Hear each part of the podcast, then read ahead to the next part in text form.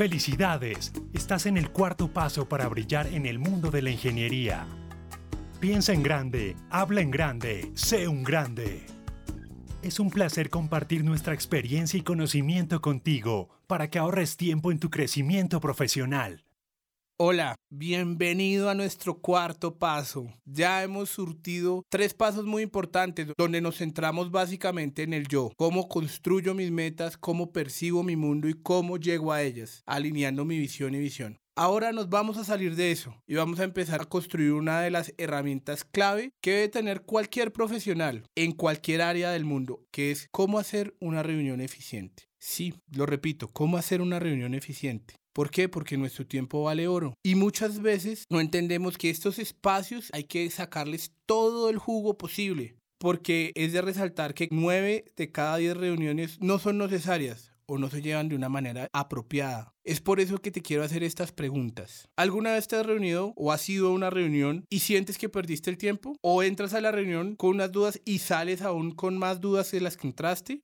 ¿Sabías que en las reuniones tienen protocolo y etiqueta? Y que si no las conoces seguramente no estás proyectando el profesional que eres o simplemente estás mandando una imagen errónea? Si alguna de estas preguntas se te quedan hoy en la cabeza, este capítulo es para ti vas a entender cómo hacer una reunión eficiente, cómo cumplir los objetivos de esa reunión y adicionalmente cómo proyectar tu mejor versión. GoBreak es una biblioteca de recursos que te va a enseñar no solamente a entrenar esta, sino otras muchas habilidades a lo largo de los diferentes pasos. Ahora les quiero contar un tip Así como existe la etiqueta en la mesa, en las reuniones tenemos etiqueta y protocolo. Y si no la conoces, quedas mal.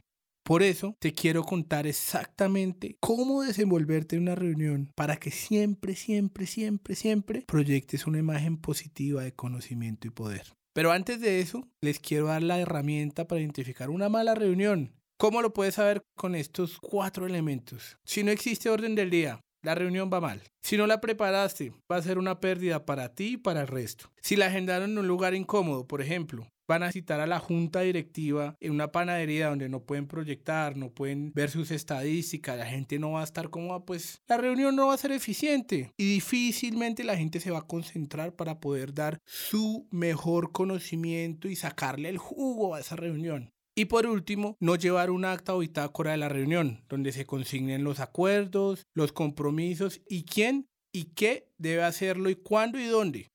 Las faltas de protocolos muy comunes, ¿cuáles son? Que dura mucho más tiempo del acordado. Eso es una falta total de protocolo. Y una persona que sepa esto y conozca la etiqueta de una reunión, si lo citaron dos horas, son dos horas y un minuto, tiene todo el derecho de pararse e irse. ¿Por qué? Porque la reunión no fue una reunión citada acorde. Porque si la reunión necesitaba dos, tres, cuatro, cinco horas, pues había que agendarlo desde el principio para que todo el mundo cuadre su agenda para ese tiempo. Si te pasas del tiempo acordado, tú estás faltándole a cada una de las personas que asistieron. Hacer una reunión fuera del horario laboral, tenaz. Si tu horario es de 7 a 5 y te pones a reunión a las 6, es nefasto para la misma productividad de la reunión. Nadie va a querer trabajar, nadie le va a querer poner cuidado y todo el mundo se va a querer ir rápido. Llegar tarde. Es obvio, pero realmente eso es una falta de respeto total. No hablar en positivo. Cada vez que uno está en una reunión o se cita una reunión es para resolver algo puntual echar un proyecto adelante, terminarlo, culminarlo. Y si tú no hablas en positivo, pues no vas a permitir o no vas a estimular al resto de gente para que encuentre una solución y se pueda volver simplemente un espacio para pelear y todos perdieron su tiempo. Por último, otra falta de protocolo y que mucha gente ni se da cuenta es la intervenciones redundantes. Ese tipo de personas que siempre está en la reunión, repite, repite y se calla y luego hablan de otra cosa, pero mete la cucharada. Eso es una falta de educación total. Estos elementos son con los que tú puedes identificar una mala reunión. Ahora bien, una pregunta lógica puede ser, oigan, ¿existen tipos diferentes de reuniones? Sí, cinco tipos de reuniones distintas. La primera, reunión de trabajo informativa. estas están diseñadas simplemente para que te comuniquen una decisión. Entonces, ¿cuál es el rol que tú tienes que asumir en esa reunión? Simplemente escuchar, entender y acatar. No hay nada que hacer porque ese es el tipo de reunión al que te invitaron. Y parte de la educación y el protocolo y etiqueta es entender eso. Por más que estás en desacuerdo, demás, habrán otros espacios o otros tipos de reuniones. El siguiente tipo de reuniones, reuniones de trabajo formativas. Este podcast, entre tú y yo, podría ser una reunión formativa, ¿cierto? La cual está diseñado para entrenar tus habilidades duras. Todas tus habilidades que permiten mejorar tus capacidades de hacer las tareas día a día de tu trabajo. En este rol yo escucho, comprendo, trato de afianzar los conocimientos y obviamente si tengo dudas las puedo expresar. No hay que hacer nada más. El siguiente tipo de reuniones es las reuniones de trabajo de estrategia. Generalmente este tipo de reuniones, ¿cuándo se dan? Al principio de los contratos, al principio de los proyectos, porque aquí, como lo dice su palabra, es una reunión donde se va a planear la estrategia de cómo van a desarrollar el proyecto, cómo lo van a medir, qué van a hacer para tener control en cada una de las etapas de ellos. En este rol, ¿yo qué debo hacer? Escucho, propongo ideas y posibles etapas también o posibles métodos de control. Esto se oye un poco sofisticado y uno diría solamente aplica para una empresa. No, no, no, no, no. Esto también puede implicar, por ejemplo, para una banda. Una reunión de este tipo es puede decir, bueno, vamos a grabar un disco y entonces ¿cuál va a ser la estrategia? No, mire, vamos a grabar el disco en tres meses, vamos a grabar las baterías en tal de secuencias, vamos a hacer las maquetas de esta manera, vamos a hacer los controles de las grabaciones tales días, nos vamos a reunir, las vamos a oír para luego seguir con cada etapa y así y así. Como les digo, esto solamente se aplica para el mundo exactamente laboral, esto se va a aplicar para el mundo musical, para el mundo de un negocio, de una tienda, para todo. Entonces, si yo conozco los tipos de reuniones, les voy a sacar el jugo 100%. Las reuniones de trabajo creativas o el nombre coloquial las mesas de trabajo. Ese es un tipo de reuniones que yo tengo que preparar antes. Tengo que saber qué temas vamos a tratar. Además de ir y escuchar, tengo que proponer, indicar también qué tipo de problemas tengo y qué insumos o inputs necesito para seguir adelante. Como les digo, esto aplica para todos. Y si lo tenemos claro, les digo, funciona y muy bien en lo que sea. Sigamos, reuniones one to one. Este tipo de reuniones se dan simplemente entre dos personas y tienen un objetivo súper claro, solucionar un conflicto, hacer un tipo de presentación o dar una solución expedita a algún tema. Entonces, como lo digo, este tipo de reuniones son cortas y concisas, donde yo me presento, explico la tesis principal y le doy una resolución rápida. Este tipo de reuniones no se pueden proponer en un espacio superior a media hora. Si no, no estás haciendo una reunión eficiente o si no, ese tipo de reunión no era la que tenías que proponer. De pronto era una reunión de tipo creativa, o sea, mesa de trabajo o otra. Estas son las clases de reuniones que existen y si yo las conozco, puedo proponerlas adecuadamente para sacarle el jugo y llegar rápido a mis objetivos.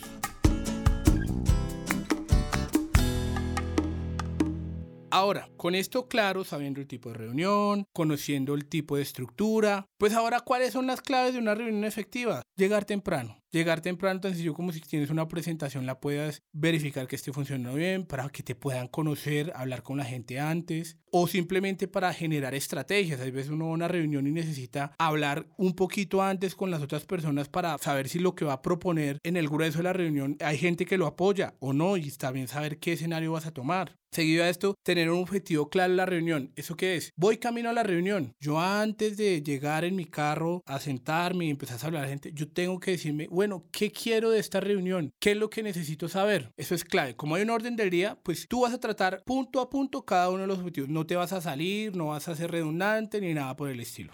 Compartir solo la información relevante. Eso es clave. Como les decía, es mala educación ser redundante. Entonces usted solamente interpelaciones claras y precisas. No celulares. Los celulares, así como hoy en día son muy importantes, en las reuniones es mala educación si lo pones en la mesa, lo tienes en las manos porque manda un mensaje de que no te interesa y que lo que está en tu celular es más importante que todo lo que está alrededor en la sala de juntas. Finalmente, enviar un acta o un mail recapitulando todo lo que se habló. Eso es súper clave, porque de esa manera vas a organizar y garantizar que todos están claros en el objetivo de la reunión que pactaron.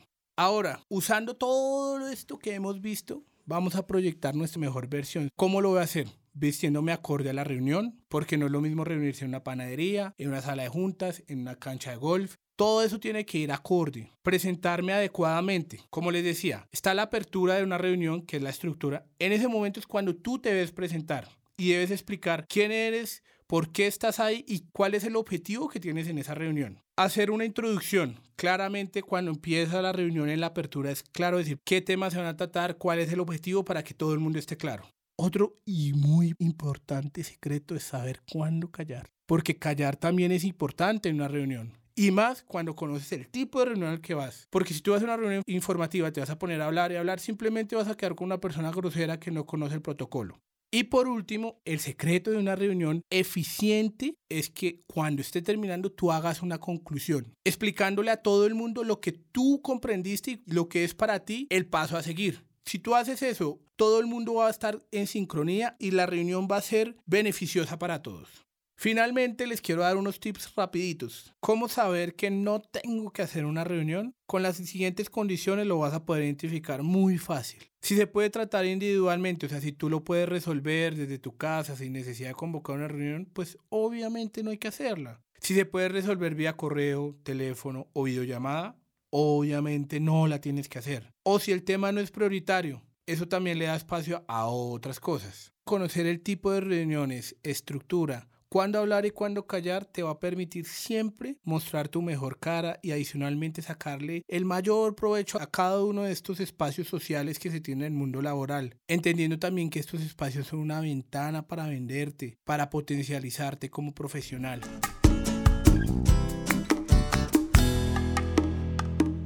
En este cuarto paso, como ves, nosotros ya no tratamos nada del yo, ni cómo percibo el mundo, ni cómo construyo mi meta, sino ya estamos fuera, en el exterior. Hemos empezado a fortalecer nuestras habilidades para interrelacionarnos y generar una conversación asertiva con cada una de las personas para enviar el mensaje correcto, el mensaje que siempre hemos querido enviar como profesionales. Y si has estado en una de esas reuniones inoficiosas, por favor cuéntanos en los comentarios cómo este podcast te ayudó. Y adicionalmente, si conoces gente que siempre hace reuniones improductivas, que sientes que pierdes el tiempo, por favor, por favor, compárteles este podcast. Mil gracias y nos vemos la otra semana.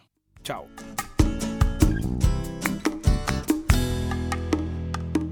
Gracias por abrirnos la puerta de tus oídos. Esperamos que sigas escuchando los siguientes pasos, donde te enseñaremos cómo desenvolverte en reuniones, en la vida profesional y edificando tus redes de contactos para que puedas sobresalir como ingeniero. Igualmente aprenderemos a definir nuestra frase de vida, la cual nos va a ayudar a orientar mucho más rápido nuestro camino profesional y personal. Recuerda, si quieres que hablemos de algún tema en específico, ponlo en los comentarios y en nuestro Instagram arroba goingeniería. También visítanos en nuestra página web www.goingeniería.com.co. Piensa en grande, habla en grande, sé un grande.